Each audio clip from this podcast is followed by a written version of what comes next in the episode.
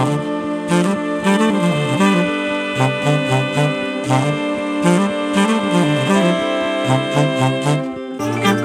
ッドバイブスミッドナイトラクザ by 倉園慶三こんばんは。ただいま8月29日月曜日の2時53分ですね。実は今日はね2時過ぎぐらい2時10分ぐらいからこの収録を始められてお早い早くていいなと思ってたんですけど、えー、なんと今もう6テイク7テイクぐらいかなテイク7ぐらいまで行ってまして、えー、40分ぐらいうじうじうじうじ 喋っては止め喋っては止めとねいやもうこれ絶対いいからもう止めないでいこうみたいな自分がいるんですよこっち側にね。えー、だけど もう一人の自分が、あのー、その私の「ゴーゴーいけいけ!」っていうこの、えー、応援を無視してですねあの指がパチッとこうスペースキーを押してしまいましていやダメもう一回 みたいなね、え、これはもう間違いなく欲が出てるんですようん18回目にしてなんか私のこの番組に対する思い入れがねどんどん強くなりいやーポッドキャスト楽しいなと。そして聞いてますよみたいな方がねじわじわとこう少しずつですけども増えていってる。この流れにねちょっとこう調子に乗りまして、うん、なんかもっと良くしてやろうもっと良くしてやろうみたいなね。別にそんなことを考えなくてもいいのに そういう欲がバンバン出てましてでそれが出れば出るほどこの止める回数が増えていくっていうね。まあこれも 悪くないんですけどね。よくしようと思うこの思いはうんあの受け入れ受け入れてあげようとは思うんですが、えー、やりすぎちゃダメですね。やっぱねこう大概にしとけよみたいなところが やっぱり、えー、ないと、うん、いや、うん、多分だけどもだんだんだんだん、うん、やるのが辛くなるでしょう。きっとね。えー、で、え、自分の中のなんつうの敷地っていうんですかね。どんどんどんどん完璧主義の方にも動いて上にどんどんどんどんその敷地が上がっていって、え、重くなっていって。でいつしか楽しくなくなり やめたくなくなるやめやめたくなると。でその間になんかこうほっときゃいいものをいろんな風に加工してしまってねこう形を整えるところばかりをこう考えるようになりだんだん中身もつまらなくなるみたいなことにならないようにやっぱりね大概にしとけみたいなところは、えー、忘れずにいきたいと今思ってるとこです。このテイクはもう止めずにいこうと今心に誓いました、えー今週末は私にとってね楽しみなイベントが2連発というね、えー、とてもハッピーなあの週末だったんですけどね。というのも両方ともそれなりの長い期間続けていくようなイベントの初日だったんですね。そして両方とも私がピンでやるのではなくて、えー、片方が、えー、浜名千恵さんというね、あのー、ポッドキャストの恋愛を一つ一つ学び直すいっぱいのミーハ知恵とゾノみたいなあの番組のパートナーの恋愛コンサルタント歴14年以上という、えー、知恵さんとお届けする心の通うコミュニケーショントレーニングかな。うん。でもう一個が、えー、エフタさんとこの番組でも何度か告知させていただいたね、えー、自分を緩め自分を解きほぐす執筆教室かな。1ヶ月コースみたいなやつ、えー、これは1ヶ月なんですよ。うん。でこちらは、えー、エフタさんと一緒にやると。両方ともそのコラボレーションという意味で、えー、私は一人でやるよりもこちらの方がやっぱ楽しいなと。ねこれは今日の話にもつながるところなんですけどね。お二人ともですね私に持っていない素晴らしいものをたくさん持っていらっしゃる。うん千恵さんも 何て言うかなこうやれば一緒に仕事をすればするほどねああここのこういう部分って僕にはないなっていうね。えー、なんだろう私がうーん得たくて得られなかったものなのかもしれませんね。それはね。捨ててはいないと思うんだけど、うん、こういうことがこういうものが自分の中にもあってほしいなと思いつつそれをこう得ようという努力ももしかしたらしたかもしれないんだけどなんかそれでもやっぱりこの年になってもね得られずじまいになってるものを千恵さんと千恵さんも持っているしエフタさんもたくさんお持ちですね。うん。2人と一緒にこう仕事をしていると、えなんつうの瞬間瞬間におおおすごいなあなるほどねみたいなところをたくさん感じるんですけどそれをこの土日でね、えー、イベントを開催しながらリアルタイムにこう感じてあ私は幸せだなというふうに えー、思いました。それから参加していただいた方もねどちらのプログラムも素晴らしい方ばかりでねうん、そのあれなんですよね。その千恵さんの作った告知文もエフトさんの作った告知文もなんかねこう一般的にその分かりやすいこれが得られるよこういう得するよとかねこれをやるとなんかもう人間関係ばっちりとかね恋人できまくりとかね、えー、本出しまくりですよとかねブログ書いたらもうアクセス殺到みたいなことは一切書いてないんですよ。そういう売り文句はね。もうちょっとねほわっとしてるんですよね。なんか自分を癒せますよとかね。なんかパートナーの間がとてもハッピーになりますよみたいなね、えー、それで来るかなみたいなとこは、うん、おそらく私も千恵さんもエフタさんも ちょっとは心配してたと思うんだけども蓋を開けたらねそこに共感してくださる方がぶわっと集まっていただいて両方ともほぼほぼ定員満席だったんですね。ほとんど全ての方とお話ししましたけどね、えー、皆さん本当になんかなんていうのかな。まあ一言で言うとピュアというかね。えー、心のまっすぐな方たちが集まっていただいたのかなと、えー、そんな合わせてどんぐらいかな？8時間ぐらいは多分、えー、両方で、え、時間をそこに費やしたと思うんですけどね。おかげさまでそんな方たちと一緒に、えー、素晴らしいパートナーと素晴らしい、え、お客さんと一緒に過ごせましたんでね。私は今はとても元気ですね、え、確かにちょっと体はね少しこう疲労感に包まれてる感じはするんだけどそれもなんか楽しいこう海水浴に行った帰りみたいな感じかな。まだまだこの心は元気みたいなそんな感じです。で面白いことにこの2つのイベントを通して実は同じキーワードがとても重要だったなということに気づいたんですね、えー、コミュニケーショントレーニングの方は、えー、これは前の以前のねそのいわゆるコミトレの頃から、えー、最初にする話というのはもう決まっていましてえー、これはもう絶対に欠かせないコミュニケーションにはね、えー、第ステップ1、えー、80億この世界にいますわね80億人、まあ、日本だけでも1億2000万人ぐらいかないると思うんだけどその人たちが全て違う個性を持ってる。違いと個性か、えー、全ての人が違いと自分とは異なるね違いと個性を持っているというこの部分をしっかりと認識しておくということが重要なんですね、えー、これが第一歩になるんですが、えー、どういうことかというと、えー、僕らはその自分の暮らしているこの生活範囲というのかな半径何メートルかに自分と異質な存在がいることがものすごく怖いんですね、えー、それが同じ人間であっても何か自分と違うということを感じた瞬間にエイリアン異星人怪物モンスター？あるいは鬼みたいなね。なんか自分と違う生き物のように感じてしまうんですね。まあ実際これ表現でもありますね。ああの人全然もう私とは違う生き物だからとかね、えー、そうそういうふうに言いたくなるぐらいやっぱり怖いんですよ。まあ分かりますよね。自分の生活圏にねそのエイリアン異星人モンスター怪物がいたら身の危険をやっぱ感じざるを得ないですもんね。えー、でもこれをやるとですね必ずコミュニケーションは最初は怖いというところから始めなければならないんですね、えー、怖さを克服するというところから始めなくてはならなくて もしくはそういう人たちとは距離を置くというね一つなんか大きなこう条件をつけなくちゃいけない、えー、コミュニケーションをうまくするというよりは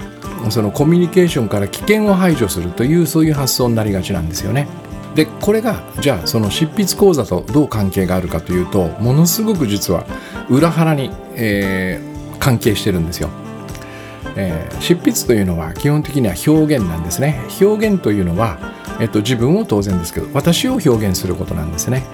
えー、例えばその表現する内容がもう本当に情報に特化しているようなものであっても例えばハウツー的なものであってももしくは会社の何て言うのかなこうレポートだったりね、えー、報告書みたいなものだとしてもここに必ず自分がにじみ出るんですよ。意図せずともね。意識しなくてもやっぱり人が作る以上必ず私という何かがそこに、えー、にじみ出てしまうんですね。これがおそらくこのにじみ出ていくものが違いと個性なんですよ。まあ、よく表現というとオリジナリティを出したいとかね個性をもっと、えー、強く出したいとかって言うじゃないですか。だからまあ僕らはその、まあ、会社の報告書報告書とかは別にして、えー、執筆例えばブログであろうとその本であろうと人に何かを文章で見せるという時にはこのことは必ず意識してるはずなんですよ。なんかやっぱり自分がやってるなりの違いを出したい個性を出したいというねでもこれよく考えてほしいんだけどもし自分の周りにいる人たちの違いと個性が恐れや不安と結びついてるとしますよね。そうするとどうなるかというと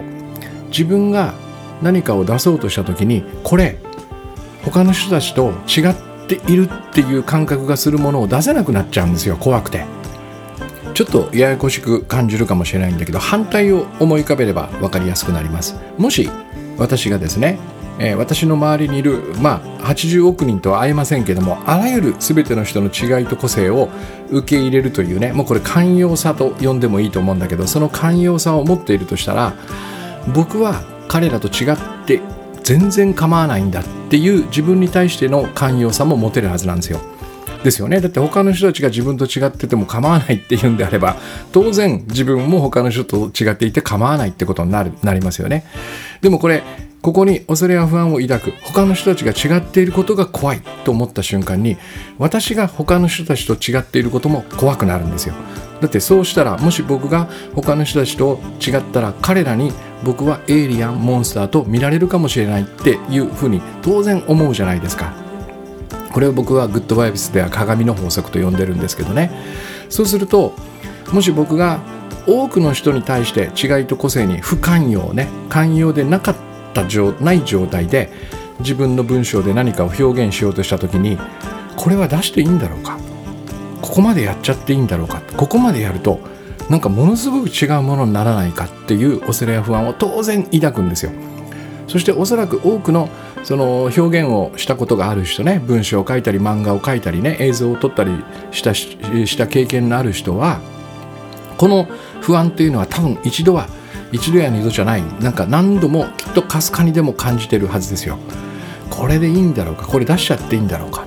多分僕がそのポッドキャストの収録を止めてしまうのももしかしたらそうなのかもしれないね。この話は受け入れられないかもしれない。なぜか。他の人たちと私が何かが違っているから。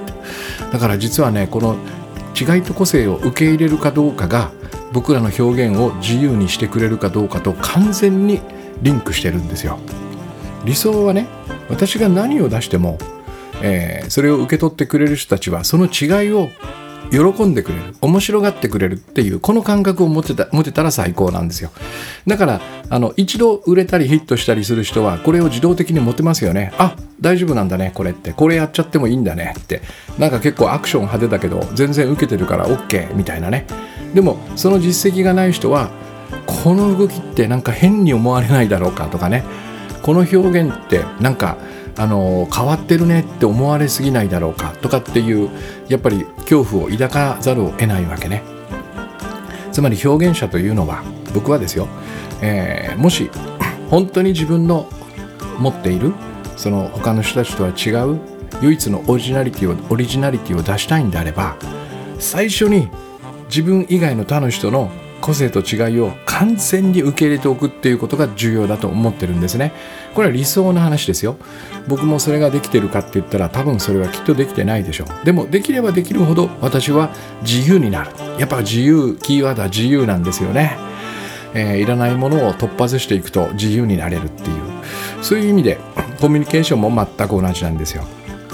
もし私が、えー、全ての周りにいる人たちの違いと個性をえー、に対して寛容さを持てたらこれ全然 OK だよっていうふうにできたらもうその瞬間にその人たちと話すことは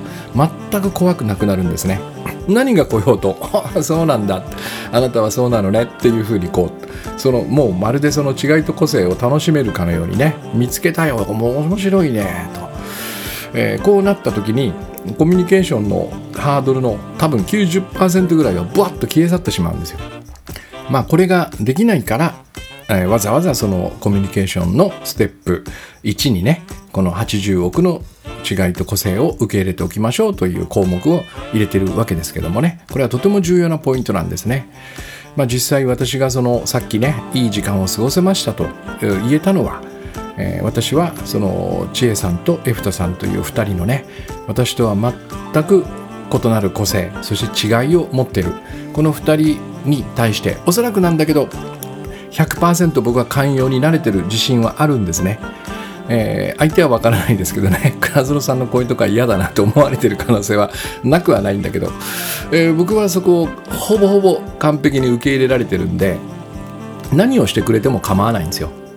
えー、それよりもその彼らの持っている違いと僕の個性が一緒に組み合わさるコラボレーションすることの方になんか喜びを感じられてるから、まあ、うまくいってるんですね。えー、だからこのコミュニケーションにしても表現にしても違いと個性というこのキーワードが非常に重要だっていうことがねこの2日を通して分かりましてね。じゃあどうすればいいかってことなんですけどね。やっぱりねまずはその僕らが、えー、どんなプロセスを経てこの自分とは違う人自分とは異なる個性に対してこんなに不寛容になってしまったのかっていうこのなんかねこう流れというのかねプロセスみたいなのがやっぱりあるような気がするんですね。えー、簡単に言うと私は倉園です。うん、でイメージとしては倉園国の王様なんですよ。えー、で独裁者かな？私しかいませんからねここはその倉園国は倉園王が仕切ってるんですよで当然その国である以上独立国である以上憲法のようなものが必要ですよね。倉園法典がそこに定められてるんです。でこれはおそらくだけども、えー、幼い頃からえ親のしつけ教育そして学校先生、え部活の監督とかねなんかこう自分が大きく影響を受けた人たちの教えみたいなものがこう積み重なってできていてこれに加えて、まあ、自分が読んだ本とかね影響を受けた映画とかね、えー、あと、まあ、セミナーとかもあるでしょうね。そういうとこから得たあここれがいいかな、うん、こうやるとうまくいくかなとかね。えー、こうやるとなんとなく安全に過ごせるかな？みたいなものがこう積み重なって多分できている一冊の法典なんでしょうね。何百条とかあるんだと思うんですけどもね。でその下にこう小さな項目もあってね、えー、こういうことをこういう時にはこうしなきゃならない、うん、こういうシチュエーションではこのような言動はすべきではないとかね、えー、こういう時にこう動かなければ、えー、とても困ったことになる。みたいなことがこう書かれてるわけですよ。でこれをえー、自分のために自分の国の中で運営してる分には構わないんだけど、えー、自分の周りに人が現れるとなんか僕らはその、えー、自分ではない別の人たちが倉園国の住人だって勘違いしちゃうんですよね。えー、住人であるからお前俺のテリトリーに入ってきたんだからね 倉園国の住人なんだよもうその時点でと。まあ旅行者でもいいよと。でも旅行でもここの国に来たらここの法律は守ってよっつって自分の法典をその人たちに当てはめるんですよね。うん、そうすると当然ですけどもね、その、まあ例えば千恵さんとエフタさんというのが私の近くに来たとしましょうよね。でも彼らは、えっと、僕の国の法典とは違うエフタ国の法典知恵国の法典というのを彼らの環境の中で、えっと、作っているわけですよ。でしかも彼らは倉園国の住人ではないので僕の法典に従う必要は本当はないのね。だけどなぜか僕は、えー、彼らが自分の法典と違う振る舞いをすると腹が立つんですよ。正確に言うとね腹が立つということはその前に必ず恐れや不安を感じているってことなんですね。あ僕らのその負の感情憤り怒りねそういうものっていうのは一瞬にしてパッと湧き上がるんで実はその前に恐れや不安を感じてるってことに気づかないことが多いんだけども、えー、はっきり言ってその怒るためにはね、えー、怖い怖さっていうのはやっぱり必要なんですよ。僕らは怖くない時には怒ることもできないんですね。うん、だからやっぱりこの法典を踏みにじるやつが僕のテリトリーに入僕の王国に入ってきたっていうこの感覚がまず怖い。怖いから自分の身を守らなくちゃいけないということで起こるんですね。そこでね腹が立つんですね。そして彼らを排除したくなる。まあ簡単に言うと嫌いになっていくってことですね。この人と一緒に何かをするのは嫌だっていう感覚になっていく。でこれが、えー、次第に異星人怪物鬼のようにその自分の法廷を守らない人が見えてくるわけですね、まあ、まさにこれは心象なんですよ。えー、まあこれが自分の素直な感覚じゃないかっていうねそういう意見も当然あるとは思うんですがじゃあ僕はここでその法典って何だっていうふうに問いかけてみたいんですね。自分に対してね。この法典ってえっと、お前が完全に agree して持ってるものなのかっていうふうに聞くとね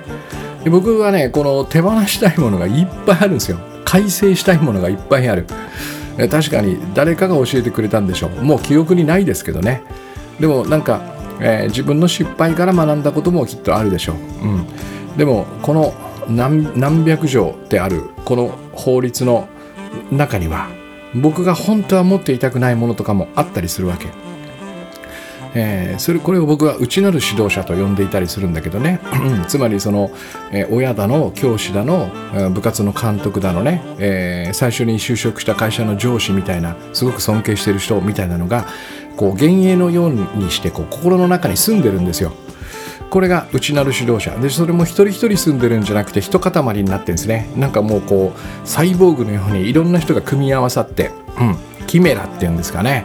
頭がライオンで尻尾がヘビみたいなそんななんかこう、えー、組み合わさったものが一体になって内なる指導者みたいなのをこう形作ってるんですね。これは完全に幻影なんですけどもね心の中に住んでるんですよ。でこれが僕が何か間違ったことその彼らにとって間違ったことをしようとすると、えー、やめろっていう声が聞こえてくる、うん、それによって僕は行動をその躊躇したりやめたりするじゃあ本当はどっちなんだって言った時に僕は GO したいっていうふうに思うこともあるんですね。これはあれですね、その本当にやりたいことを見つける方法という回で、えー、話した話にちょっと似てますよね。えー、ちゃんとしなきゃいけない。これをやらなきゃいけない。みたいなことをたくさん自分に課せば課すほどこの心の奥底にいるこれがやりたいっていうことが出てこなくなるっていう、えー、これのこれをこれを阻害しているもう一つの要因が内なる指導者なんですよ。でこれが法典とイコールになっててるんですね。でこんなものは 私の個性でも何でもないんですよ。オリジナリティでも何でもないんですよ。それは多分だけど自分を守るために着ている鎧でしかないんですね。鎧は私ではないんですよ。うん、だからこの鎧は脱いでいいんですよ。脱いだ後にこの法典がなくなった後に私というものがポッと出てくる。そんな感覚を僕は持ってる。というのもこの10年ぐらいですねやっぱ私はこのできるだけこの法典をゼロにしたいと本当に本気で思ったんですね。ゼロにしたらどうなるんだろうと。簡単に言うと一切の正しさを手放したら私は生きていけなくなるのか、えー、何にも感じなくなるのか 感情がなくなってしまうのか。全然そんなことはなかったです。ちゃんとそその鎧を剥がした後に自分というのがしっかりといてくれてそいつはいろんなことを感じてくれます、えー、その鎧がない法典がない自分の方がより感受性豊かに解像度がとても高くなっていろんなことを敏感に感じられるようになります、えー、だからこの正しさの法典というのをどのぐらい手放すことができるか。手放さなくてもいいんだけども自分にとってこれは必要だと思うものは持ってていいんだけどもこれを人に当てはめるっていうのはやっぱちょっと理不尽ですよ。うん、全く違った環境で全く違った、教えを受けてね育ってきた人たちが全然違う本を読み全く違う映画を見て、えー、僕が行かないようなセミナーに通った人たちとこの法典が一致するはずがない。えー、少なくとも自分にそれを適用するのはいいけども人にこれをこのこの法典で人を裁くのはやめようっていうそんな感じは僕はそんなに難しくなく持てるんじゃないかなと思うわけですね。まずはねここその完璧にこれをやるのは無理ですよ。えー、でもできるだけ意識してねえー、あ今なんかこの人の行動言動に僕は今違和感を感じてちょっと腹が立ちそうになってるイライラしそうになってるというこの瞬間にねあそれって彼が何か明らかに間違ったことをしたってことか？いやちょっと待ってと。それとも俺の法典に書かれてることに反したのか？どっちなんだっていうこの問いかけをねそこでするんですね。でそうすると面白いことに、えー、あれっていうなんかあれっていう自分が現れてくれるんですよ。えー、これをなんかね習慣にするといいんじゃないかなと私は思いますね。僕も10年間ぐらいずっとこのトライを今してる最中です。なかなかあのー、上達はしてきてるなと思います。で次にもう一つ重要なのはこれは緑のグッドバイブスご機嫌な仕事の本にも書きましたけども、えー、個性と違いというのはね、まあ、個性でいいかな。私たちの個性というのはデコとボコの組み合わせでできているというこの部分がすごく重要だと思います、えー、一般的にはこのボコへこんでる方ですね。へこんでる方を欠点という呼び出てる方を長所長所って呼ぶんですよ。えー、これがまずねとても大きな問題だなと僕は思ってます。まあしょうがないんですけどね。どうやってその長所と短所っていうのを決めてるかというとこれは完全に社会の価値観なんですよ。社会的な価値観。世の中で生きていく上でこのどこがあると困るよとかね人に迷惑をかけるよ。逆にこのデコはとても有利に働くよ。これがあると多分たくさんお金が稼げるよ。えー、地位とか名声も得られるよみたいな多分そういう基準でデコとボコが見られてるんですね。でこれは仕方ないんですよね。えー、ここはあのそそれに従わざるを得ない場面もたくさんある。まあ従わざるを得ない場面の方が多いでしょう。例えば時計を全く気にしないみたいな人は僕の周りにいっぱいいるんですよ。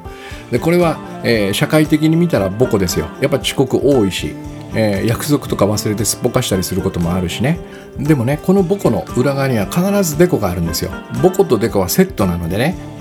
どういうデコかっていうとねまあ分かりやすく言うならばどんな場面でも焦らないとかね。それからまあ私がよくグッドバイブスで言うとこの今ここにあるということを、えー、普通の人よりは平気でできてしまう。時間が気にしてませんからね時間という概念がなければないほど今ここということにブワッと自分の全エネルギーを注ぎ込むことができるわけですね、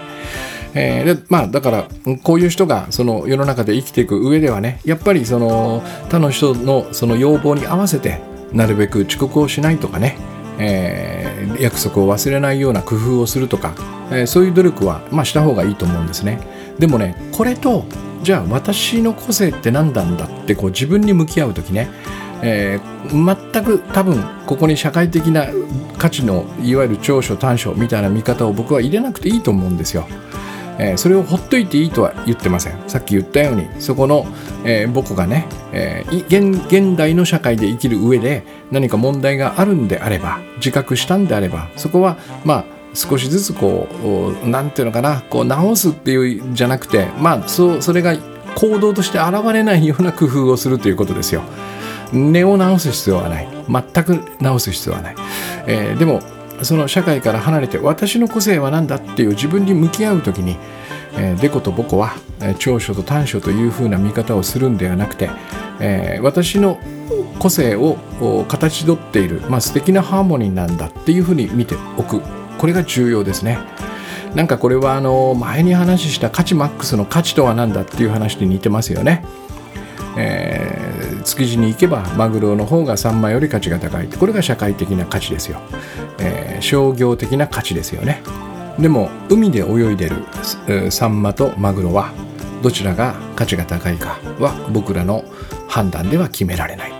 えこれと同じですよね。これをね、だから僕は自分自身を見つめる時には使っていいと思ってるんですよ。え、そうしないと、えどこまでもどこまでも社会的な価値に引きずり引きずられながら、え、私のこれは短所なんだっていうふうに、え、見なきゃいけない。他の人もそうですよね。自分が他の人を見る時も、これは、えー、まあ、社会的に見たら問題ありの個性なんだけどもでもこのこの人っていうねそこの社会からちょっとそこを外してあげてこの人一人を見た時にこの母子はこのデコと一つのセットなんだっていうこの見方ができたらねもうまさに海で泳いでるサンマの価値と同じように天然の価値としてそのボコとデコを見ることができたら見事なハーモニーだってことがわかるんですよ。でそして同時にねなるほど人は一人では完璧な姿になることはないんだなっていうことがわかるんですね。えー、ボコとデコはセットですから、えー、ボコをもし元に戻そうとすればおそらくデコの方もぶっとへこんでいくはずですよ。まあそんなことは多分できないとは思うんだけどね、えー、デコとボコがあるのが個性だとすれば完璧な形でないことがラッキーだってことなんですよ。じゃあこのデボコはどうするのか。ここが重要なんですよ。自分で完璧な姿になれないんだったら他の人に埋めてもらうんですよ。これが私が言うコラボレーションであり私たちは決して一人では生きていけないっていうことの本質な気がするんですね。そもそも一つのチームにね、えー、同じデコボコのセットまあこれもありえないんですがもしいたとしたらいらないんですよ。一人もいらないんです。一人いればいいんですよ。同じ個性を持っ一つの個性を持ってる人は一人でいいんです、えー、そこに違う個性を持った人が現れてえー、互いのデコとボコを埋め合うからチームというものが機能するんですね。えー、これを忘れちゃいけないなって思います。なんかそのさっき言ったようにね自分の法典に従って、えー、法典を守らない人をバサバサ切り捨てていくと、えー、その人たちは異質なエイリアンだモンスターだと言って距離を置いていくとするとね。おそらくだけどもなんか似たような凸凹を持った人しか多分自分の周りに集まらないと思うんですよ。私もかつて編集長になったばかりの時はね、えー、面接でその人を選ぶ権利というのをねいただいたのでね、えー、面接をして最初に取った人たちはみんな自分みたいな人ばかりでした。なんかやっぱこう似てるやつはなんか好きになっちゃうんですよね。あこいついいもの持ってんじゃんっていうのはなんか自分が持ってるものと同じようなものなんですよ。そうするとねどうなるかっていうとなんか私みたいな人ばかりがこう集まっちゃうのね。全く機能しないんですよ、えー、同じデコとボコが集まるようなチームっていうのは全く機能しないんですよね、えー、同じ弱点を抱えてる。そしてできることはみんな同じっていうね。そこで私はまあ1年ぐらいしてかな。気がつきましてね。それからというものはいかに私と違っている人を選ぶかっていうのに、えー、専念していましたね。だからなんかこう昔だったらこいつなんだよって思うような人が来ると嬉しくなってたんですよ。こいつ無口だわ全然喋れない。面接なんだからもうちょっと喋ろよみたいな人にすごい興味を持って、えー、深く聞いてましたね、うん、なんで喋んないの？みたいなことを聞いてた聞いたこともあるかもしれない、えー、その方がやっぱりいいチームってのはできるんですね。これなんですよ。おそらくねその意味ではねいわゆる恋人とかパートナーとかね長く一緒に暮らすような人も本当はね僕らやっぱりこう自分に似た人を探しがちなんだけどもねマッチングアプリとかもそうじゃないですか。近い人が来るわけよね、えー、実はそうじゃないなと思ってるんですよ。例えばねなんか苦手な虫が1匹ポンと出てきた時に同じだと2人とももう逃げるしかないですよ。保健所呼ぶしかないみたいな。でも「あ全然大丈夫だよ」っつってポッともうもうそれこそ手でティッシュでパッと掴んで外にピッとこう逃がしてあげられるような自分とは全く違うそのデコとボコを持ってる人の方がおそらくうまくいくんだろうなと思います。つまりね自分にとってまあいろんな意味で仕事のパートナーでもその一緒に暮らすいわゆる生活のパートナーでもね、えー、同じ共通点があるということよりもこのデコとボコの違いがあるということの方が実は大切なんだってことが分かるとねいろんなことが変わってくるように思うんです。えー、例えば僕らはその自分の母コ社会的に言う弱みですね。弱点。これを隠そうとしますよね。人に見せないようにしようとする、えー、例えば何かわからないことがあって同僚同僚に質問しなきゃいけない時もバカだと思われたくないとかね。えー、こいつこんなことも知らなかったのって思われたら嫌だとか思って躊躇したりする。これは弱みを見せたくないというこう心ですよね。でもあれ？ちょっと待てよと。この僕を埋めてくれるのは俺じゃなくて、えー、他の人でいいんだよねって思えた時に実はこの弱みというのはオープンにしといた方がいいってことが分かりますよね。カミングアウトした方がいいんですよ、えー、まあいつ言うかっていうのはちょっと微妙ですけどね、えー、なんか機会があるたびに。いやすいませんすいません。ちょっと私あれ大体こう手が遅くてとかね。なかなかその期限を守らないことが多いんですよねとかね。あとこういう分野はなかなか今まで勉強してこなくて知識が足りなくてみたいなことを先に言っといた方がいいってことなんですよ。でそうするとああそういう人なのねって周りの人も思う、えー、でおそらく他の人たちもみんなそういうものの一つや二つは持ってますからそんなのカミングアウトされたところで驚きはしない。あ正直な人だなって思うぐらいですよ。えー、そうしておけばね何かその自分のこの仕事においてもしくはこの生活においてこの母校を埋めなきゃなんないなって埋めてもらわなきゃなんないなっていう時におそらく分かってる人が周りにいておおそれやるよみたいな感じでおそらく手を差し伸べるんじゃないか。差し伸べてもらう確率が高くなるんじゃないかと思いますね。でそういう経験を積めばねあなるほどと。あじゃあこの人の母校は私のデコで埋められるなみたいなこともおそらく見えてくるはずなんですよ。でこれが私は、えー、人が複数いる意味チームでいる意味コラボレーションをする理由だというふうに思ってるわけですね。だからまずはその私の中で、えー、他の人の個性とね自分との違いを違いに対して不寛容になっている最大の原因はね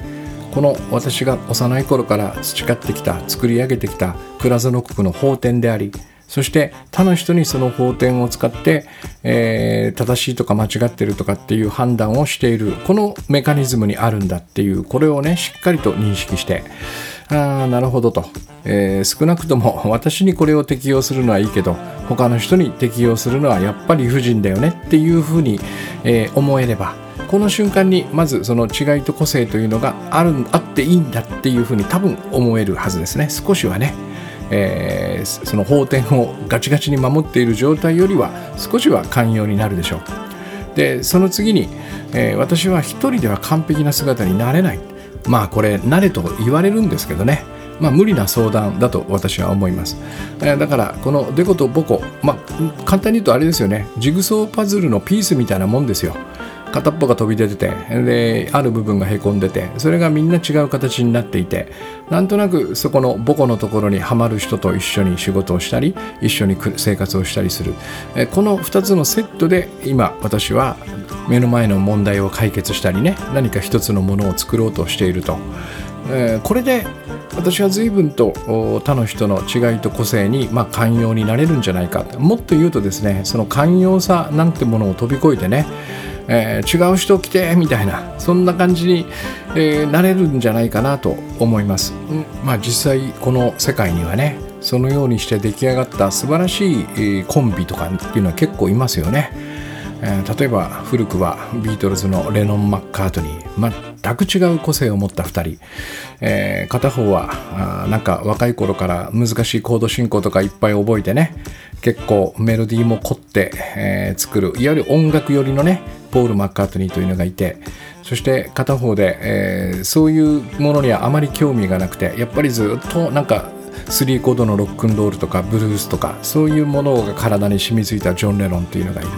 でこの2人が組み合わさることによってあの60年代の名曲の数々が生まれるわけですね。まあ聞き込んでる人には「おおここはジョンのメロディーだ。あここはポールになった」みたいなことがこう分かったりもする。